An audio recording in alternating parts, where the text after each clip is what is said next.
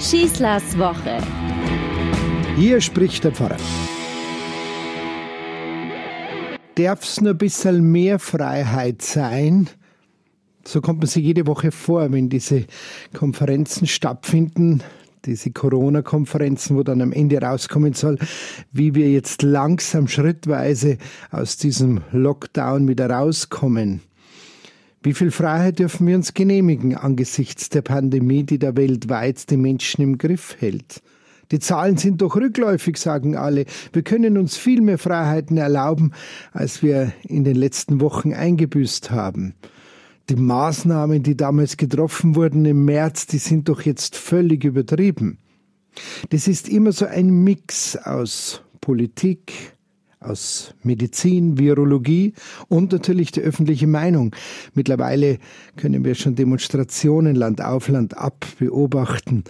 Und da wird nicht selten der Staat sehr diktatorisch hingestellt als wenn der Staat zu diesen Maßnahmen gegriffen hätte, um uns zu gängeln und uns ganz bewusst und extra diese Freiheiten zu nehmen. Aber jetzt sind wir doch einmal ehrlich, kehren wir zurück zum Anfang. Die Zahlen, ja, sie sind rückläufig, aber nicht, weil das einfach sich so ergeben hat, sondern weil diese strikten Maßnahmen ergriffen wurden. Deswegen haben wir ein Vielfaches an Toten in diesem Land nicht zu beklagen, wie wir allein im Blick auf andere Länder, Italien, Spanien, England, Amerika beobachten können. Wir haben nicht bei uns miterleben müssen, wie sprunghaft die medizinische Versorgung sozusagen überrannt worden wäre. Was hätte man denn gemacht, wenn man es einfach laufen hätte lassen sollen? Von der Massenimmunisierung ist dann gern die Rede und der Blick zu anderen Ländern, die nicht gleich reagiert haben, wie zum Beispiel Schweden. Das ist doch alles Spekulation. Fakt ist, wenn nicht gehandelt worden wäre, ja, dann hätten wir irgendwann einmal trotzdem kein Theater und kein Kino und kein Lieblingsrestaurant. Warum? Weil Schauspieler, weil Kartenabreißer, weil Kellner alle irgendwo im Krankenhaus gelandet werden oder vielleicht sogar gestorben wären. Die wirtschaftliche Infrastruktur wäre ohne diese Maßnahmen ganz genauso viel brutaler in die Knie gegangen.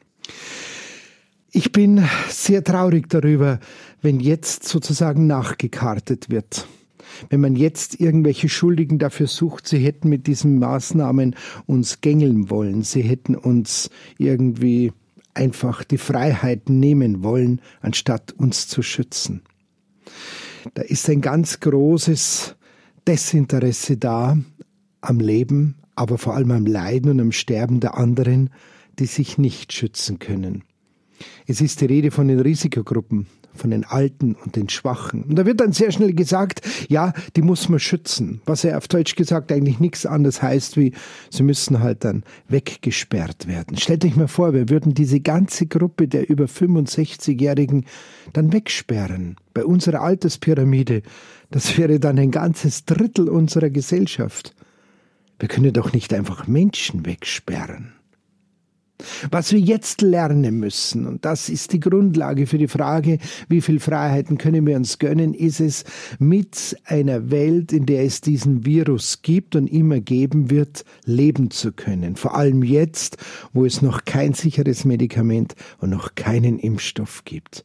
Wie können wir miteinander umgehen? Wie können wir unserer Arbeit nachgehen, wie können wir unsere Freizeit genießen mit diesem Virus, ohne dass wir uns und andere gefährden. Einfach das Schwache sozusagen wegzustellen, die Gefährdeten einfach aus dem Blickfeld zu bringen, das ist ein sehr brutaler Gedanke, auch wenn man dem Virus damit die Arbeit überlassen würde. Und sehr schnell, wenn ich das weiterdenke, komme ich zu Begriffen wie unwertes Leben, wie Selektion. Da ist so etwas Verächtliches dahinter, so etwas Verachtenswertes, das unserem christlichen Menschenbild nicht entsprechen kann. Ja, die wirtschaftlichen Folgen, die immer ins Feld gebracht werden, sie sind enorm, sie sind immens und wir werden vielleicht sogar Jahrzehnte an diesen Folgen tragen müssen. Es sei die größte wirtschaftliche Rezension, der größte Rückschlag in unserer Wirtschaftskraft seit Kriegsende, sagen Ökonomen. Und diese Herausforderung müssen wir unglaublich ernst nehmen. Und der Staat und unser Land, sie haben diese Herausforderung von Anfang an ernst genommen. Und ich bin dankbar dafür, in einem Land zu leben, in dem man sich nicht gescheut hat, sofort alle Mittel in Bewegung zu setzen, Milliarden von Euro in die Hand zu nehmen und in diese Wirtschaft hineinzupumpen, damit nicht alles sofort zusammenbricht. Ja, natürlich, da gibt es Kleinigkeiten, da gibt es Einwände, da gibt es Protest, dass dieses Geld nicht sofort vor allem an die kleinen Leute herankommt. Aber es ist so ein Tsunami, so eine Fülle an Anträge gewesen und es musste alles so schnell gehen, dass einfach diese Geduld notwendig ist. Wir haben uns diesen Virus nicht ausgesucht. Keiner der Regierenden möchte sich mit diesem Thema beschäftigen, aber jetzt muss er. Ich denke mir, wie viel lieber würden unsere Verantwortlichen in der Politik und in der Gesellschaft gerne über andere Dinge diskutieren, die vor Wochen noch bei uns im Mittelpunkt standen. Denken wir an die Kassenbonpflicht beim Bäcker. Heute müssen wir über ganz andere Dinge reden und es gibt keinen fertigen Masterplan, wie wir aus dieser Zeit sinnvoll und vor allem schwungvoll rauskommen. Wir müssen ausprobieren, wir müssen experimentieren. Wir müssen etwas versuchen. Und dazu brauchen wir ein kompetentes Gremium. Dazu brauchen wir viele Leute. Und dazu braucht es nicht nur Politiker. Dazu braucht es nicht nur Virologen. Dazu braucht es nicht nur Ökonomen. Dazu braucht es Soziologen, Psychologen. Und es braucht auch uns als Kirche. Es braucht Seelsorger.